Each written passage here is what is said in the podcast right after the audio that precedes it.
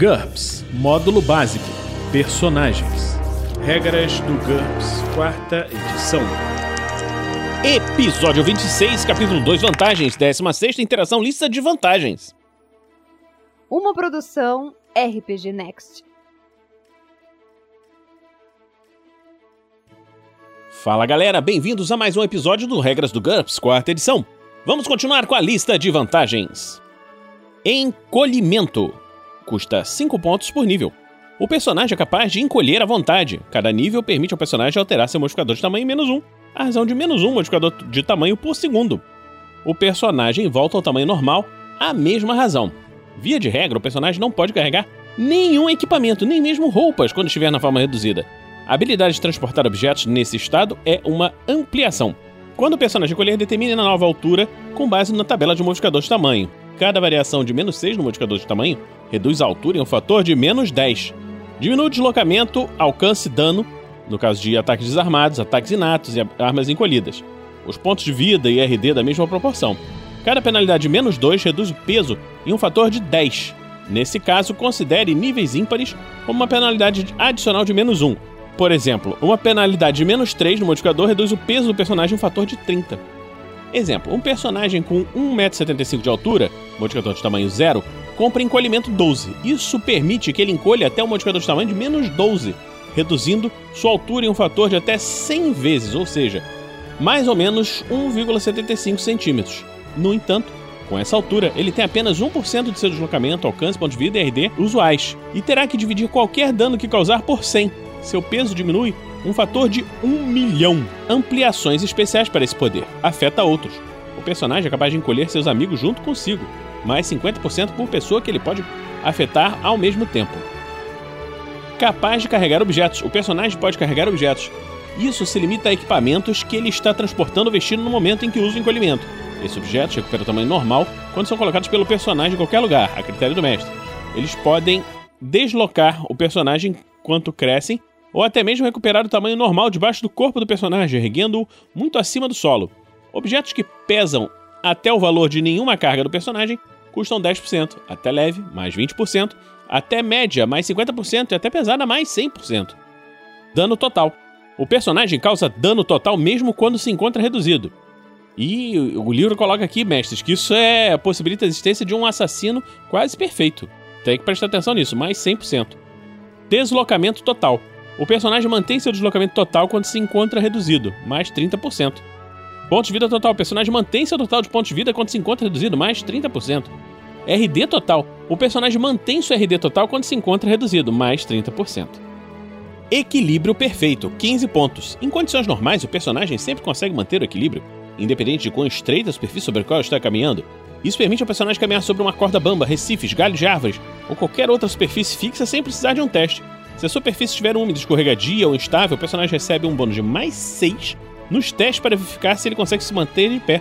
Durante o combate, ele recebe bônus mais 4 nos testes de DX e de perícias baseadas em DX para se manter em pé ou não ser derrubado. Por último, o personagem recebe um bônus de mais 1 nos testes de acrobacia, escalada e pilotagem. Equipamento característico. É uma vantagem variável. O personagem tem coisas distintas e valiosas que não estão relacionadas com seu nível de riqueza. Esses objetos fazem parte de sua história pessoal, tanto quanto sua reputação e suas perícias. O jogador tem que explicar a origem dessas posses, ganhos de sua nave estrelar, em um jogo de cartas, herdou sua espada mágica de um mentor, etc. No caso de equipamentos que possam ser comprados com dinheiro, como armas e armaduras, cada ponto de equipamento característico concede produtos que valem até 50% dos recursos iniciais médios da campanha, mas nunca em dinheiro. No entanto, no caso de objetos criados como personagens, utilize as regras descritas na vantagem aliado, o mestre deve decidir se companheiros androides, corcéis leais, veículos personalizados devem ser tratados como equipamento, com custo em dinheiro, ou personagens, com custo em pontos. Se o personagem perder equipamento característico ou vendê-lo a contragosto, ou se ele for roubado ou confiscado, o mestre deve dar a ele a oportunidade de recuperá-lo durante a aventura. Se ele estiver realmente perdido para sempre por alguma eventualidade, o mestre deve devolver os pontos do personagem ou substituir o objeto por outro de valor equivalente. No entanto, se o personagem vender ou se desfizer do equipamento característico por vontade própria, ele então estará perdido junto com os pontos gastos. Escavação: 30 pontos mais 5 pontos por ponto de deslocamento de escavação. O personagem é capaz de atravessar solo e rocha. deixando entulhos para trás. A passagem cavada tem a largura suficiente para que ele possa caminhar dentro dela. Ele se move através das rochas com metade do seu deslocamento de escavação. O mestre pode querer verificar as chances de o túnel desabar atrás do personagem. O personagem deve fazer um teste por minuto contra o NH mais elevado entre engenharia, mineração, prospecção menos 3 ou IQ menos 4, para cavar um túnel estável. Esses valores podem receber bônus no caso de rochas sólidas e penalidade para rochas fracas ou terra solta. Cada redução de metade do deslocamento de escavação concede um bônus mais um nesses testes. Escorregadio. Dois pontos por nível. O personagem é difícil de segurar. Ele pode ser viscoso, ter moléculas muito lisas ou ser cercado por um campo de força que evita a fricção. Cada nível dessa característica, até no máximo de 5, concede o um bônus de mais um nos testes de ST, DX e fuga feitos pelo personagem para se libertar de amarras e desvencilhar de um combate corpo a corpo ou se espremer por aberturas estreitas. Escudo mental. 4 pontos por nível. O personagem possui um escudo que o avisa ou defende de ataques mentais. Adicione o nível de escudo mental do personagem à sua IQ ou vontade, sempre que ele for resistir a uma vantagem com a limitação telepática, ou uma mágica relacionada entre as magias de comunicação e empatia, ou mágicas de controle da mente. O escudo também protege o personagem de tentativas de localizar sua mente utilizando a magia ou o psiquismo. Para encontrá-lo, o controlador dessas habilidades precisa vencer uma disputa rápida contra a vontade mais o escudo mental do personagem. O personagem é capaz de desligar voluntariamente seu escudo mental se quiser permitir que um amigo leia sua mente, por exemplo. Essa é uma ação livre, mas precisa ser realizada no início do turno. O escudo mental protege o personagem enquanto ele está dormindo ou inconsciente, a menos que ele tenha adormecido ou desmaiado enquanto o escudo, enquanto o escudo se encontrava voluntariamente desligado. Limitações especiais para essa vantagem. Cibernético, o escudo protege personagens contra ataques relacionados a computadores, por exemplo, a forma digital de possessão, a forma cibernética de sonda mental, leitura da mente, em vez de magia ou psiquismo. Essa limitação está disponível apenas para personagens que têm mente digital, menos 50%. Telepática. A habilidade do personagem faz parte do poder psíquico telepatia, que custa menos 10%. Espinhos. O personagem tem espinhos afiados, como os de um porco espinho ou de uma ecdna, localizados em partes características do corpo. Trata-se de uma arma defensiva com a função de desencorajar possíveis agressores. O personagem não pode usar ativamente seus espinhos. No entanto, uma vez por rodada, como uma ação livre, ele tem direito a um teste de DX-4 para ver se atinge qualquer inimigo que se encontre em combate corpo a corpo com ele. O teste recebe um bônus de mais 2 para inimigos que estiverem atacando pelas costas. Inimigos que estiverem segurando o personagem ou que derem um encontrão nele são atingidos imediata e automaticamente. No caso de encontrão, eles sofrem o dano máximo. Espinhos curtos, com 2,5 a 5 centímetros de comprimento, causam 1 de menos 2 pontos de dano por perfuração. O alcance é C e custa 1 ponto.